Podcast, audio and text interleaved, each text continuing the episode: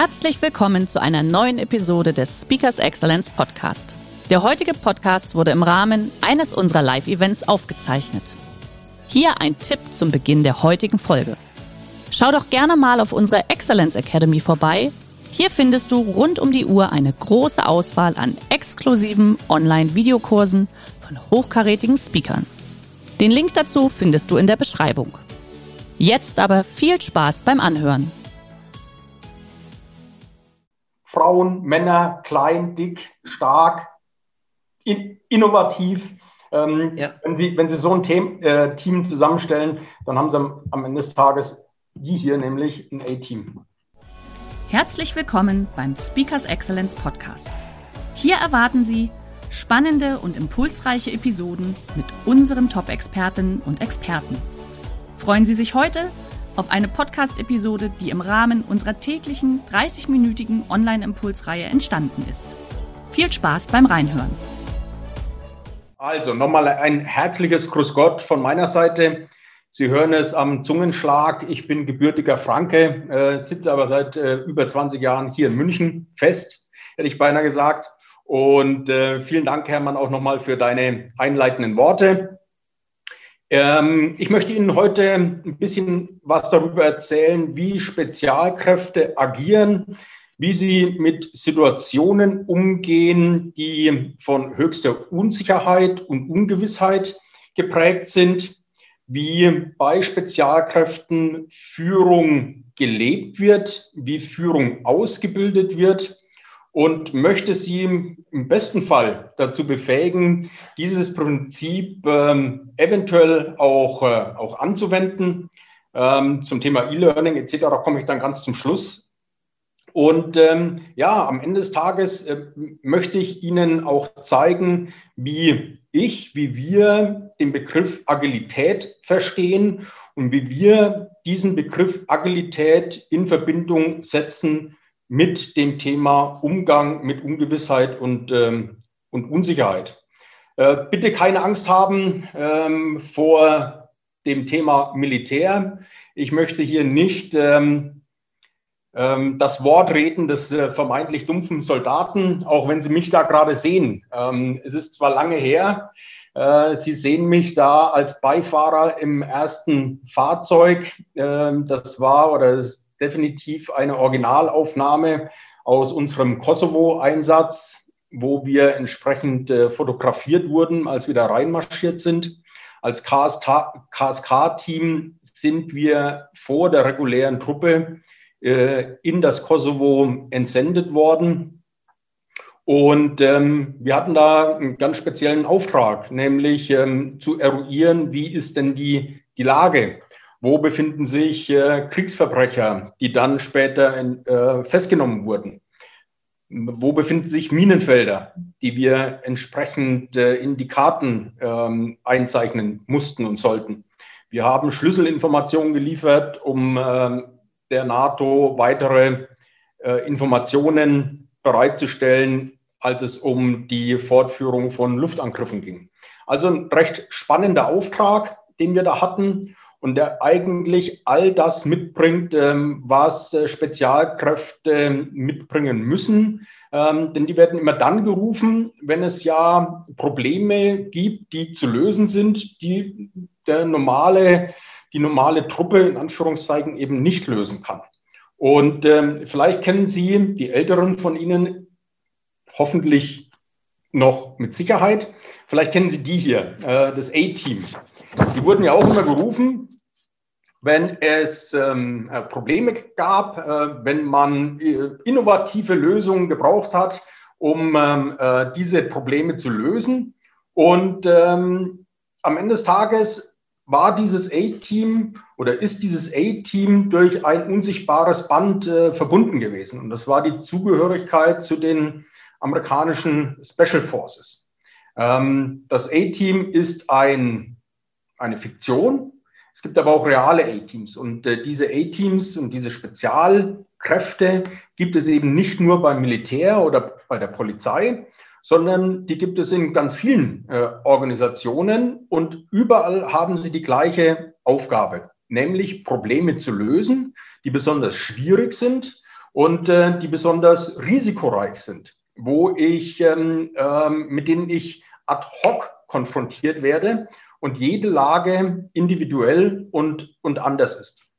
Und wenn wir uns diese A-Teams, diese realen A-Teams mal anschauen, dann finde ich die, wie gesagt, beim Militär, ich finde die bei der Polizei, ich finde die aber auch äh, beim THW, bei der Feuerwehr, bei der Bergrettung. Und ähm, die haben etwas Verbindendes.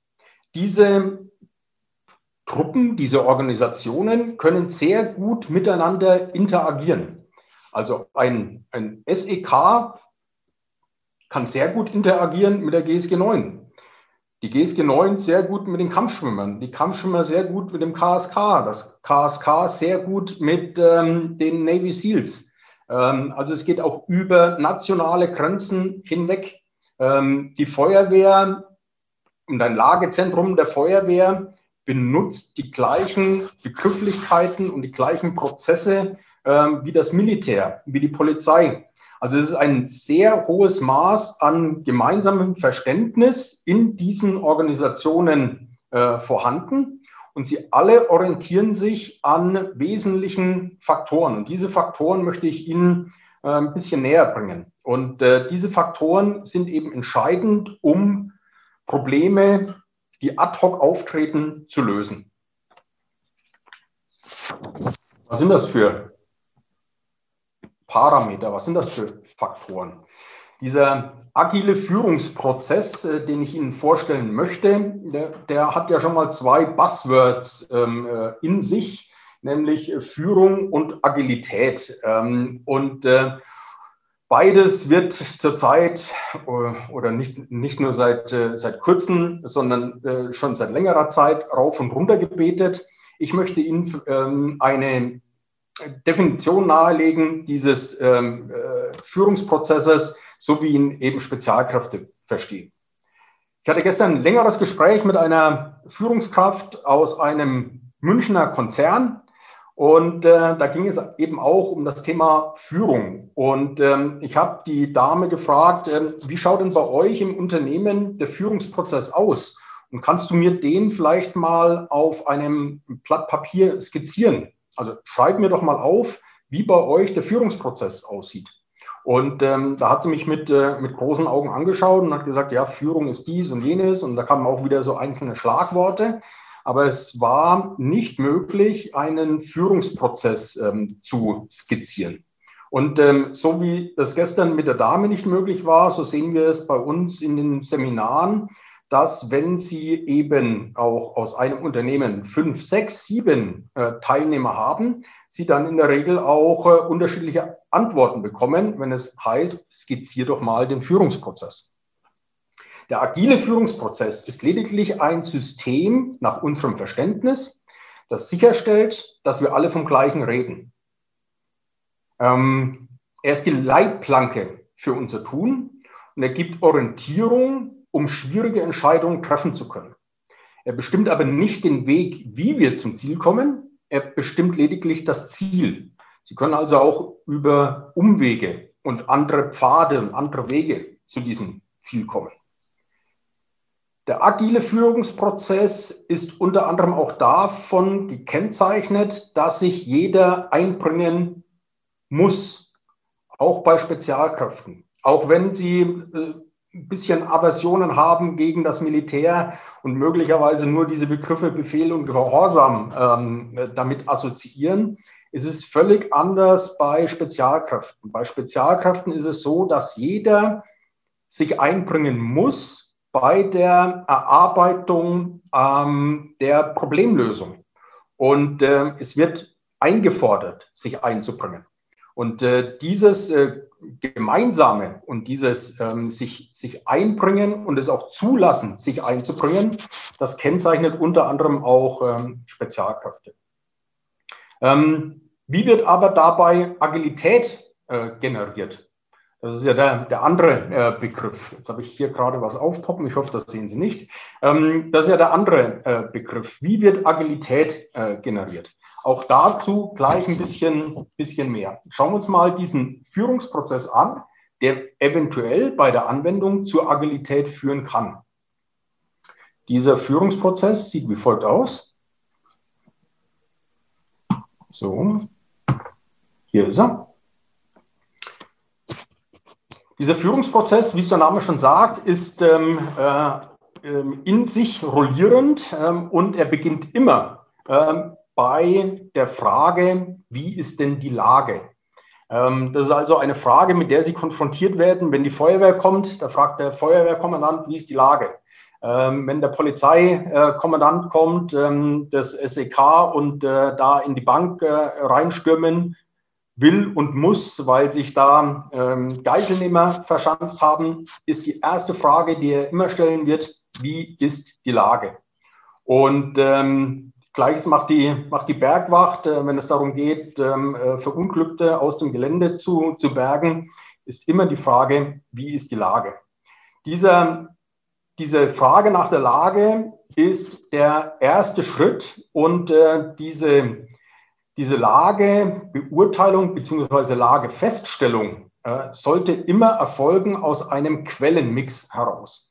Das heißt also, eine Information alleine ist zu wenig, um, ein, um eine Lagefeststellung durchzuführen. Wir brauchen mehr Informationen. Bleiben wir bei dem Bild ähm, des, des Bankräubers, der sich in der, in der Bank verschanzt hat und das SEK steht jetzt vor der Tür. Da wäre eine Information möglicherweise ein bisschen zu wenig, wenn der Zeuge sagt, da ist ein Bankräuber rein und er glaubt, in der Bank äh, gibt es sechs Geiseln. Der Polizeiführer wird darauf hinwirken, mehr Informationen zu bekommen und auch noch aus anderen, aus anderen Quellen. Er will also wissen, wie viel äh, Räuber sind da drin. Er will wissen, wie viele Geiseln sind da drin. Wo befinden sich die Geiseln? Also ein ganzer Fragenmix, der dann beantwortet wird. Und dazu benutzt er eben unterschiedliche Quellen, die er äh, kennt, die er angezapft hat und für die er, für die er offen ist. Wenn wir das Ganze mal jetzt in die Jetzt-Situation auch hineinbringen, was wir zurzeit sehen mit unserer äh, Pandemiekrise, mit dieser Corona-Situation, ähm, dann bin ich immer so ein bisschen schockiert, wie es eben zurzeit abläuft, denn ähm, es wird wie eine Monstranz vor sich hergetragen, immer nur diese eine Information. Ähm, und auf der werden dann aufbauend Maßnahmen durchgeführt. Und diese, diese Masterinformation ist eben die, die äh, sogenannte Inzidenz. Ähm, und äh, darauf basiert dann der, der Maßnahmenmix, so wie wir ihn, ihn kennen. Das nur mal, um Ihnen auch zu zeigen, dass ich das immer wieder auch in Relation setzen kann und in Bezug setzen kann zu anderen Situationen. Es muss also nicht die, der Banküberfall sein, sondern es kann auch der Wegfall des Zulieferers sein. Es kann der Austausch eines Zulieferers sein. Ähm, also ich kann das sehr leicht und sehr einfach auch immer in den Unternehmenskontext bringen. Wenn ich die Lage erfasst habe, dann muss ich diese Lage auch entsprechend ähm, äh, bewerten, um in die Entscheidungsfindung hineinzugehen. Und ähm, diese äh, Entscheidungsfindung ist nochmal so ein bisschen aufgedröselt in unterschiedliche Teilbereiche, ähm, wie zum Beispiel der Frage, was will denn die im, im Beamtendeutsch gesprochen, was will denn die übergeordnete Führung von mir? Und die übergeordnete Führung, auch da wiederum am Beispiel des gestrigen Gesprächs mit der Konzerndame, ähm, die ist bekannt, weil das ist die Unternehmensstrategie. Und die wird äh, möglicherweise jedes Jahr an die Führungskräfte, an, ähm, an, die, an das Gesamtunternehmen äh, kommuniziert. Die finden Sie im, Intra im Intranet ähm, und die ist bekannt. Und äh, ich muss meine Entscheidung also an dieser Metaebene und an der Meta-Aus- ähm, ähm, äh, an der Meta-Definition des Zielerreichungsgrades äh, messen lassen. Und ähm, da muss ich auch immer schauen, dass meine Entscheidungen mit dem, was die übergeordnete Führung haben möchte, ähm, ja, ähm, dem entspricht und dem nicht widerspricht. Was will der Boss? Ähm, das, ähm, diese Frage muss ich, mir, äh, muss ich mir ebenfalls stellen. Und bei der Beurteilung von Möglichkeiten des Handelns muss ich mehr als eine Möglichkeit erarbeiten. Es gibt also nicht die eine alternativlose Entscheidung, Das gibt es nicht. Es gibt immer Alternativen und die muss ich aber gegenüberstellen, wenn ich ähm, äh, zu einer Entschlussfassung kommen möchte. Und das ist ganz wesentlich, dass ich unterschiedliche Möglichkeiten identifiziere, die gegenüberstelle, die mit ähm, Pros und Cons hinterlege und dann eine Empfehlung abgebe, die wiederum im Entschluss mündet. Und ähm, bei Spezialkräften ist es ähm, äh, sogar so, dass wenn dieser Entschluss dann da ist, gibt es aus anderen Spezialkräften, die jetzt mit dieser, äh, mit der Umsetzung des Plans überhaupt gar nichts zu tun haben, ähm, die kommen dann als sogenannte ähm, Advocati Diaboli und hinterfragen meinen Entschluss. Warum machst du das? Was macht ihr, wenn das passiert? Also dieses What if wird durchgespielt. Und das wird nicht im, im bösen Willen gemacht, sondern es wird ähm, gemacht, um möglichst eine, eine möglichst robuste Entscheidung herbeizuführen. Das heißt also, ich muss in der Lage sein oder ich sollte in der Lage sein, diese, ähm, diesen Entschluss auch zu verteidigen. Das ist also nichts anderes als eine Verteidigungssprache, ähm, die dann durchgeführt wird. Der Entschluss ist klar zu kommunizieren und es geht dann weiter in den Bereich der, der Planung. Auch das ist immer äh, wieder ein Knackpunkt, äh, den wir auch sehr häufig sehen. Es wird kaum genutzt, einen Plan grafisch auch aufzuarbeiten. Bilder müssen entstehen in Köpfen und wenn ich in der Lage bin, Bilder zu generieren, dann ähm, äh, schaffe ich es auch, ähm, ja, äh, agiler zu werden. Auch diesen Begriff will ich später noch ein bisschen äh, klarer einordnen. Nach der Planungsphase, die ich möglichst ähm, auch grafisch aufbereite, kommt es dann eben zum Thema Befehlsgebung, also der Umsetzungsphase. Äh, wer macht was, ähm, äh, bis wann? Mit, es wird mit äh, Zeiten gearbeitet, es wird mit äh, Teilaufträgen gearbeitet. Und ähm, dieser Prozess ist rollierend. Das heißt also, wenn ich dann in der Umsetzung sehe, ich habe da Probleme, dann fange ich wieder an bei der Lagefeststellung, äh, um diese Probleme neu zu erfassen und neu zu bewerten. Und dann bin ich in einem rollierenden äh, System. Weil ich diesen Prozess kenne und weil ich diese Teilbereiche des Prozesses kenne, weil ich Bilder abrufen kann, weil ich auch ähm, ähm, Erfahrung mit der Zeit habe, entsteht Agilität. Agilität entsteht nach unserer Überzeugung dadurch, dass ich den Prozess verstehe, dass ich ihn schnell abrufen kann, dass ich Bilder habe und ähm, durch, diese, durch diese Agilität wiederum kann ich Zeit sparen. Und das ist auch ein wesentlicher, ein, ein wesentlicher äh, Grund, warum eben auch ein Zugriff dann so schnell geht, äh, weil ein SEK eben in der Lage ist, diesen Prozess schnell anzuwenden. Da muss ich nicht jedes Mal, ähm, äh, brauche ich nicht jedes Mal äh, Stunden oder Tage, sondern der kann in Minuten äh, ablaufen. Ähm, zum Thema Agilität möchte ich auch noch etwas sagen, und zwar zum Thema, äh, das damit verbunden ist, äh, der, äh, das Thema der, der Motivation. Ähm, ich bekomme jedes Mal Hautausschlag, wenn ich ähm, in meiner Zeit bei Konzernen gehört habe, motivieren Sie doch mal Ihre Mitarbeiter. Wir sind der ganz großen Überzeugung, dass es diese Art von Motivation nicht gibt. Ähm, ein Mitarbeiter ist motiviert und das ist auch ein Wesen von Spezialkräften, denn du gehst da nicht hin, wenn du nicht motiviert bist, weil dann würdest du die Selection ähm, nicht überstehen. Motivation ist ein, ähm, äh, ein, ein Begriff, der, der auch äh, in, in unseren Augen ähm, missbräuchlich genutzt wurde. Sagen wir Chaka, ähm, das, äh, äh ist, das hilft nicht. Ich muss identifizieren, welche Mitarbeiter motiviert sind, äh, welche Mitarbeiter dann auch neben dem Führungsprozess als Führungspersönlichkeit taugen. Und da kommen wir dann zu einem Punkt, der neben dem Prozess mindestens genauso wichtig ist. Ich brauche Führungspersönlichkeiten. Und wie wählen Spezialkräfte, nach welchen Kriterien wählen Spezialkräfte äh, ihre Führungspersönlichkeiten aus? Am Ende des Tages brauche ich den hier. Ich brauche den Natural Born Leader.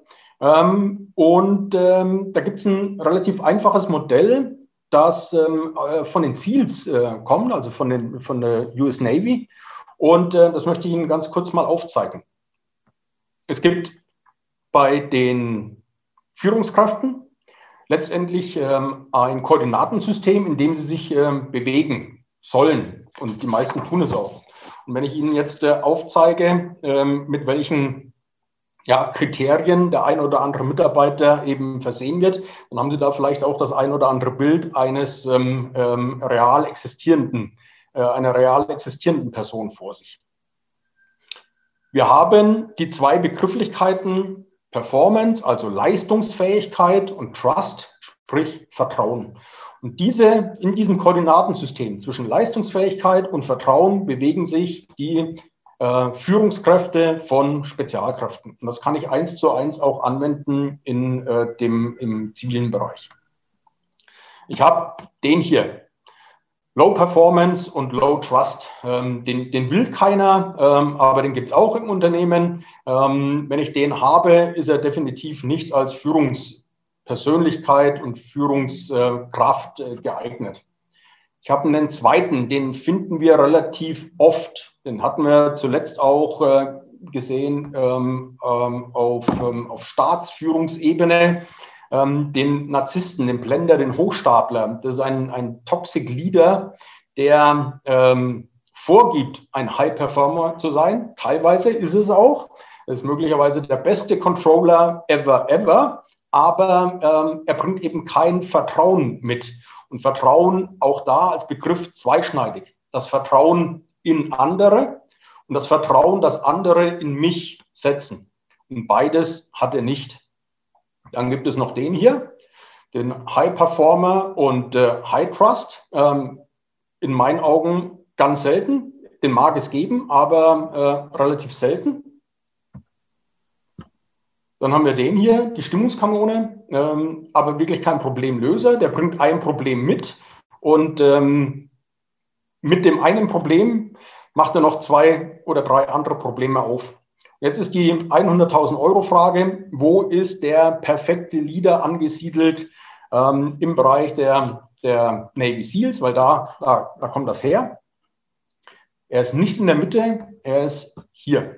Also er muss ein sehr hohes Maß an Vertrauen mitbringen. Nochmal zweischneidig, Vertrauen in sein Team, in seine Mitarbeiter, und seine Mitarbeiter müssen ihm im höchsten Maße vertrauen, weil er ehrlich ist, weil er Vorbild ist, weil er derjenige ist, der äh, auch bereit ist, ähm, Opfer zu bringen. Und ähm, er muss natürlich sein Geschäft beherrschen, muss aber darin möglicherweise nicht der Allerbeste sein.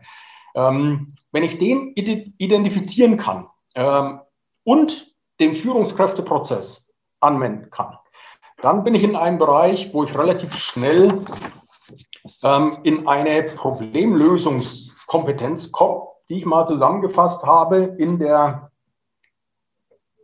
Schneiderschen Problemlösungsformel. In dieser Formel finde ich Parameter wieder, äh, auf die ich Einfluss nehmen kann und auf die ich eben keinen Einfluss nehmen kann. Ich kann keinen Einfluss nehmen auf die Ungewissheit denn die wird mir von außen übergestülpt. Die kommt in Form von Corona. Die kommt, weil mir ein Zulieferer wegbricht. Die kommt, weil mir Mitarbeiter von der äh, Fahne gehen. Ähm, und es ist immer gepaart mit Entscheidungsdruck.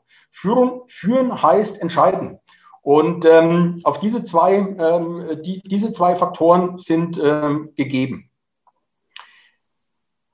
Wenn ich jetzt ähm, diese Faktoren als gegeben sehe und diese zwei als beeinflussbar sehe, dann muss ich doch rangehen und mir genau in dem Segment ähm, Gedanken machen, wie bekomme ich einen Führungsprozess ins Unternehmen, von dem das Gesamtunternehmen sagt und weiß, ähm, was das überhaupt ist. Sprich, man versteht den Führungsprozess. Und auf der anderen Seite habe ich eben das Thema Führungspersönlichkeit ähm, im Bereich der, ähm, äh, der, der, Auswahl. Und ähm, das Ganze wird in, in, in meinen Augen noch garniert durch einen Begriff, und das ist der Wille. der Wille zu führen, der Wille zu leisten, der Wille Opfer zu bringen. Man könnte das, wie gesagt, auch mit Motivation, mit intrinsischer Motivation übersetzen. Ähm, fragen Sie sich doch mal selber in Ihrem Unternehmen, sind meine Führungskräfte jetzt in der Krise vorausgegangen als Vorbild? Haben Sie Opfer gebracht? Ähm, haben Sie auf ähm, Gehalt verzichtet?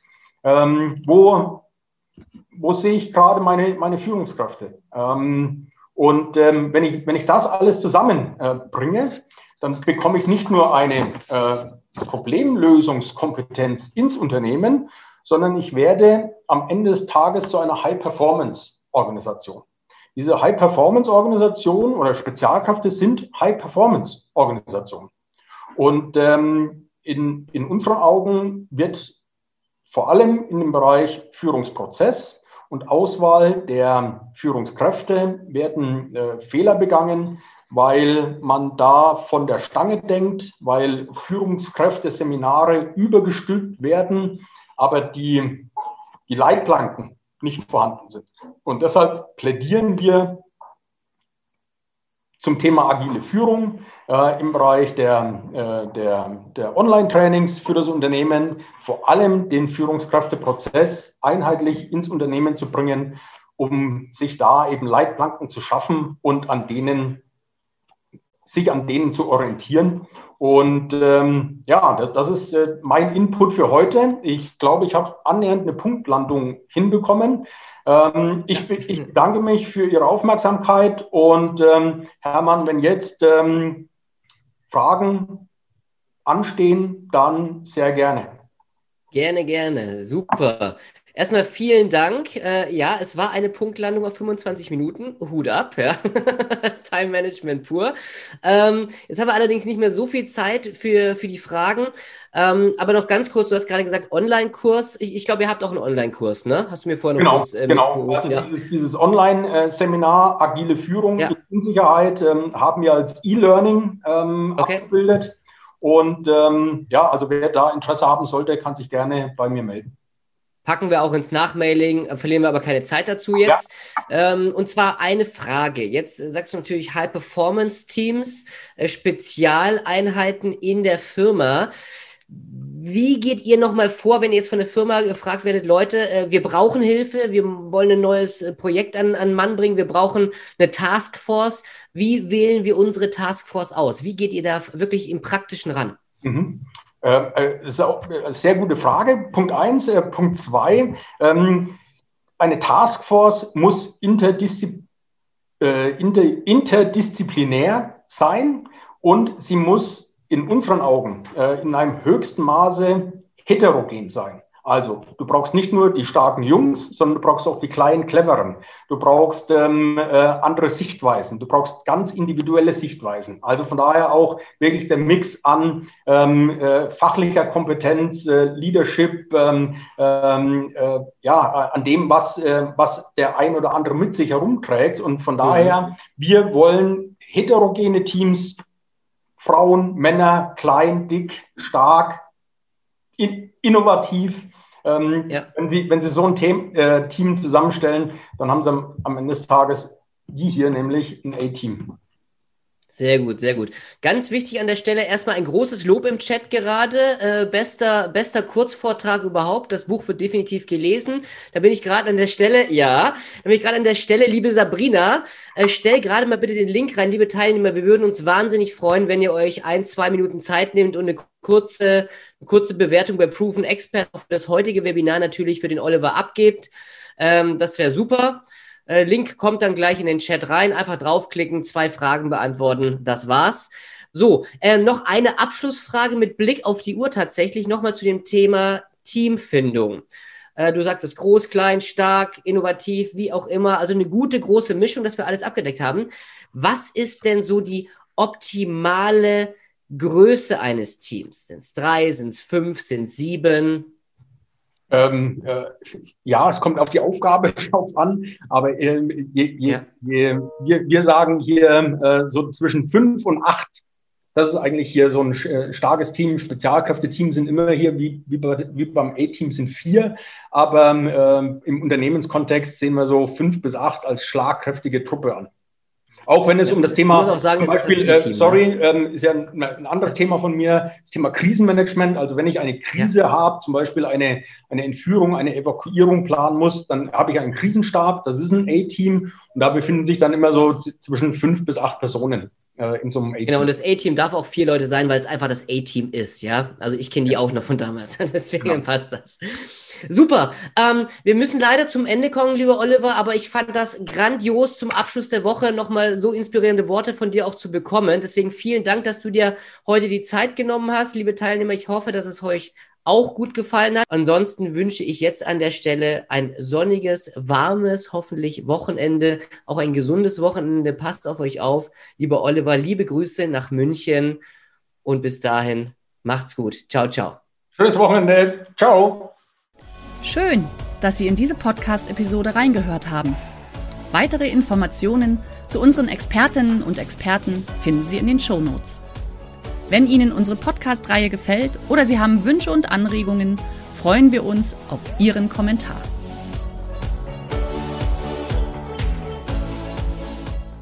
Der heutige Vortrag hat dir gefallen?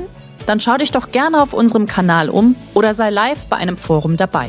Weitere Informationen findest du in der Beschreibung. Bis zum nächsten Mal.